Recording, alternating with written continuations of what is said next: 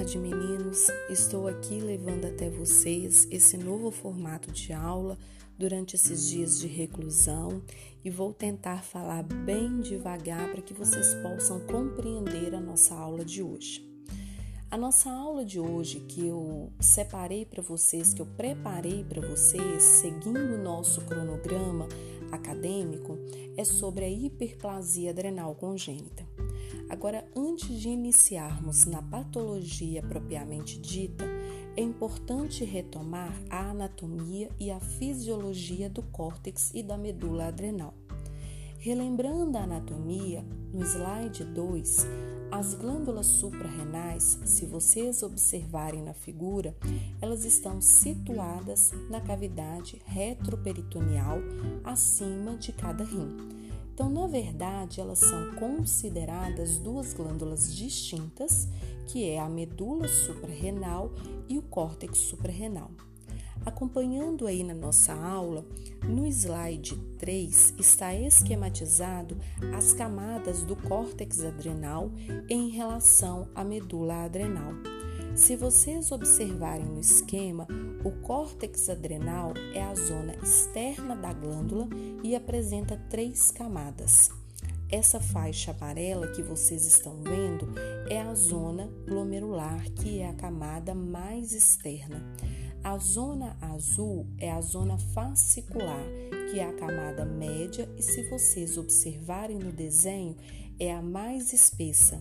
A faixa vermelha é a zona reticular, que é a mais profunda.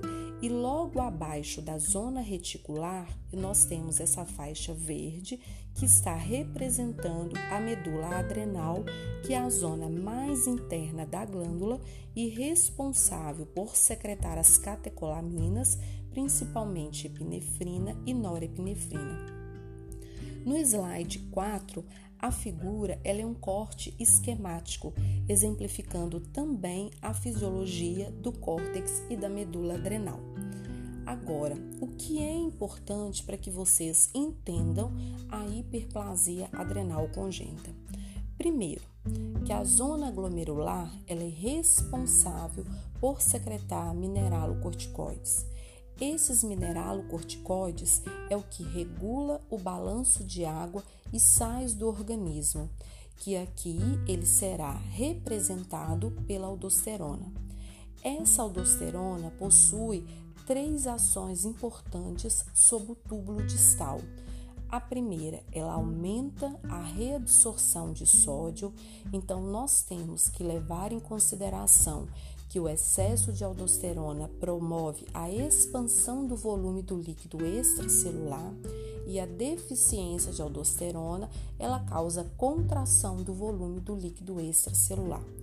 A segunda ação da aldosterona sobre o túbulo distal é o aumento da excreção de potássio e a terceira ação é o aumento da secreção de H+. Outro ponto importante que nós temos que levar em consideração é a zona fascicular, que ela é formada por glicocorticoides que vai atuar na produção de glicose. O principal glicocorticoide é representado pelo cortisol. É importante destacar que o cortisol é essencial à vida. Então, se o córtex suprarrenal ele for removido ou não estiver funcionando, o indivíduo, poderá evoluir para óbito se não for administrado glicocorticoide exógeno, que o mais conhecido é a hidrocortisona. Uma outra ação do cortisol é promover a gliconeogênese e armazenar o glicogênio. Então, o cortisol ele vai afetar o metabolismo das proteínas, das gorduras e também dos carboidratos e reduz a utilização de glicose pelos tecidos. É importante lembrar que uma deficiência de cortisol pode produzir uma hipoglicemia e um excesso de cortisol pode produzir uma hiperglicemia. Uma outra ação do cortisol também, ela é anti-inflamatória. E uma outra ação, acompanhando aí no nosso slide de número 5, é inibir a formação do osso, porque ele irá diminuir a síntese de colágeno tipo 1, que é o principal componente da matriz óssea. E para finalizar a ação dos esteroides, nós temos os androgênios adrenais, onde a maior ação ocorre nas mulheres. Então, lembrando que um aumento desses androgênios adrenais pode causar masculinização nas mulheres e uma diminuição desses androgênios adrenais pode resultar em perda de pelos pubianos e axilares e também a diminuição da libido. Pois bem, após uma breve revisão da nossa anatomia, da nossa fisiologia, porque é importante compreender a fisiologia, o que é a hiperplasia adrenal congênita ou hiperplasia congênita da suprarrenal. Vocês podem encontrar na literatura das duas formas, hiperplasia adrenal congênita ou hiperplasia é, congênita da suprarrenal. Ela é considerada uma doença genética caracterizada por distúrbios no funcionamento das glândulas adrenais. Então, lá no slide de número 7, vai dizer que a hiperplasia ela é uma deficiência da 21 hidroxilase, é o defeito enzimático mais comum, mas o que pode ocorrer na falta dessa 21 hidroxilase? Isso é importante que vocês compreendam que o córtex suprarrenal ele não vai sintetizar os mineralocorticoides e os glicocorticoides, isso na falta da 21 hidroxilase. Então, voltando, na falta da 21 hidroxilase, o córtex o córtex da suprarrenal não vai sintetizar os mineralocorticoides e os glicocorticoides. Sendo assim, uma consequência da hiperplasia adrenal congênita é a hiponatremia, que é a diminuição do sódio, porque a deficiência de aldosterona pode levar à perda de sal e também à hipercalemia, que vai ser um aumento de potássio. Então vamos voltar aí, né? Quando o córtex não sintetiza mineralocorticoides e os glicocorticoides, uma consequência é a hiperplasia uma, uma consequência da hiperplasia adrenal congênita é a hiponatremia e também a hipercalemia. Uma outra consequência é a produção excessiva dos androgênios adrenais. Então, continuando aí no slide de número 9, nós temos aí esquematizado quais são as formas de apresentação da hiperplasia da adrenal congênita, que ela pode ser classificada em clássica e não clássica. Na forma clássica, há um comprometimento total ou quase total da atividade enzimática. Já na forma não clássica, a atividade enzimática residual ela vai ser menor de 20%. Agora nós precisamos compreender que na forma clássica ela pode ser subdividida em perdedora de sal e a virilizante simples. Então vamos voltar então para que vocês compreendam. A hiperplasia adrenal congênita, ela pode ser dividida na forma clássica e na forma não clássica. E na forma clássica, ela pode ser subdividida em perdedora de sal e virilizante simples, que eu vou definir cada uma para vocês. Na forma é, perdedora de sal, vocês precisam compreender que é a forma mais grave da doença, onde há uma deficiência total ou quase total na atividade enzimática, que pode resultar em níveis baixos de cortisol e de aldosterona. Então é importante que vocês compreendam que na forma perdedora de sal, nós temos a forma mais grave da doença, que essa deficiência da enzima pode resultar em níveis baixos de cortisol e aldosterona. Então, por conta da diminuição da secreção de aldosterona, a criança ela perde muito sal, levando a um quadro de hiponatremia e hipercalemia. Já na forma virilizante, a síntese de cortisol ela é prejudicada, o que vai resultar em maior atividade de androgênios. E aí, quando nós temos essa quantidade maior nessa atividade dos androgênios, então o excesso desses androgênios, eles podem levar à virilização pré-natal da genitália externa, principalmente nas crianças do sexo feminino. Então, nós temos que compreender que na forma clássica nós temos a forma perdedora de sal e a virilizante simples. Já na forma não clássica da doença, ela é menos grave do que a clássica, não há uma atividade enzimática residual, onde, me desculpa, onde há uma atividade enzimática residual, não há perda de sal, porque os níveis de aldosterona e cortisol são normais, e também na forma não clássica, as crianças elas não apresentam sintomas ao nascimento. Essas manifestações elas podem acontecer somente no período da adolescência. E aí vamos lá, continuar a nossa aula. No slide 14, nós temos o diagnóstico da hiperplasia da adrenal congênita, que será através do exame de triagem neonatal, o nosso famoso teste do pezinho, que deverá ser colhido como todas as outras doenças triadas pelo teste do pezinho entre o terceiro e o quinto dia de vida, que vai avaliar a quantidade em papel filtro do hormônio 17 hidroxiprogesterona. É importante fazer a confirmação diagnóstica através da dosagem plasmática dos hormônios adrenais, especialmente a 17 hidroxiprogesterona. E aí, no slide 15, é importante né, ressaltar que resultados falso positivos podem ocorrer quando o hormônio 17-hidroxiprogesterona está elevado, mas não tem a presença da doença. Então, pode vir um resultado, esse resultado pode ser positivo, mas essa criança ela não tem a doença, ela somente tem uma elevação do hormônio 17-hidroxiprogesterona. Então, quando esse RN ele passa por situações de estresse, que ocorre né, principalmente nas crianças doentes e nas crianças prematuras ou com baixo peso ao nascer, podem estar associados a esses valores elevados da 17 hidroxiprogesterona. Então, os exames genéticos eles irão confirmar ou afastar o diagnóstico de hiperplasia adrenal congênita. É importante ressaltar para vocês que as manifestações da hiperplasia da adrenal congênita, a princípio, são manifestações muito inespecíficas, como vômitos, desidratação, hipotensão e um ganho inadequado ou uma perda de peso.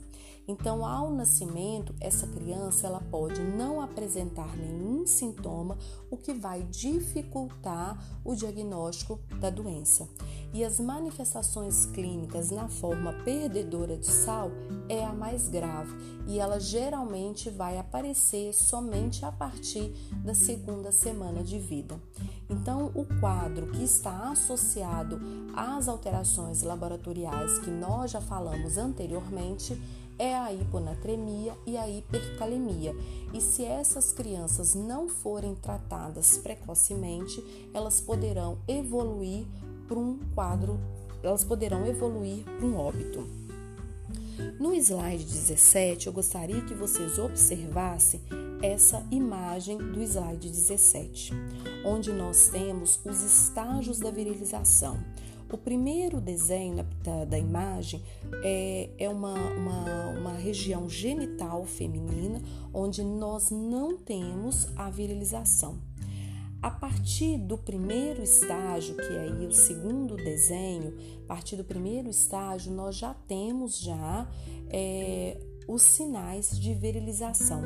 Então observe na, na figura que a genitália externa ela é ambígua com aumento do clitóris, uma fusão dos grandes lábios, uma, uma, uma fusão desses grandes lábios e o seio urogenital né, vai estar no lugar das aberturas tanto uretral tanto vaginal.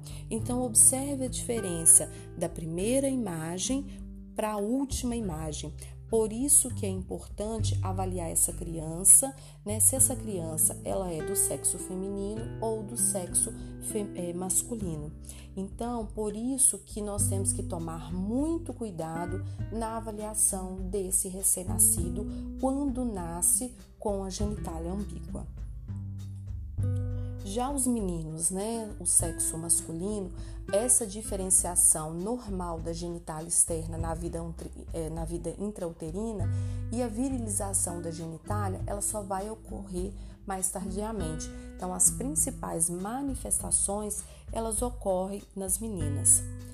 O tratamento, né? Se vocês observarem também no slide 20, nós temos aí uma outra imagem de genitália ambígua né? E o tratamento da hiperplasia da adrenal congênita, ela consiste na reposição contínua de glico e de mineralocorticoides e o objetivo do tratamento é restituir a quantidade de hormônio que não estão sendo produzidos. Então, a reposição hormonal ela deverá ser diária e por via oral. As crianças em tratamento de hiperplasia da adrenal congênita, o principal objetivo desse tratamento é restituir essa quantidade de hormônio e essas crianças elas precisarão comparecer às consultas. Nós temos os nossos centros de referência em Belo Horizonte, porque quem faz todo o diagnóstico da triagem neonatal no estado de Minas Gerais é a NUPAD. Então, essas crianças, né, nos primeiros anos de vida, as consultas terão que ser trimestrais e a partir do momento, né, da, que essa criança ela atinge 4, 5 anos de vida, essas consultas irão ficar mais espaçadas quando o tratamento for estabilizado. Então, é importante, né, a correção cirúrgica dessa genitália, ela só será feita quando necessário, quando estiver indicação pelo médico cirurgião experiente e o tratamento precoce vai evitar a desidratação grave e vai reduzir o risco eminente de morte, porque o nosso grande problema é a forma perdedora de sal. No slide 24, né, nós temos aí um fluxograma da triagem neonatal da hiperplasia adrenal congênita. Essa imagem ela foi extraída da, do site da NUPAD, do material da NUPAD, que é a nossa referência no estado de Minas Gerais. E se vocês observarem aí os recém-nascidos a termo maiores de 2,5 kg, o que, que vai acontecer? Né? Se essa criança, quando vocês abrirem o, o, teste do pezinho, que vai estar lá todos os diagnósticos, inclusive da hiperplasia, a 17-hidroxiprogesterona estiver menor do que 14, esse recém-nascido será considerado normal. Então, recém-nascidos a termo com peso maior, de, maior ou igual a 2,5 kg, 17 hidroxiprogesterona maior do que 14, esse recém-nascido vai ser considerado normal para a hiperplasia adrenal congênita. Se a 17 hidroxiprogesterona for maior ou igual a 14 e menor do que 28, nós teremos que repetir esse exame ainda em papel filtro. Agora, se o resultado da 17-hidroxiprogesterona for maior ou igual a 28, esse resultado é altamente sugestivo de hiperplasia da adrenal congênita e essa criança precisa, precisará ser convocada para consulta de emergência no serviço ambulatorial com equipe especializada na NUPAD.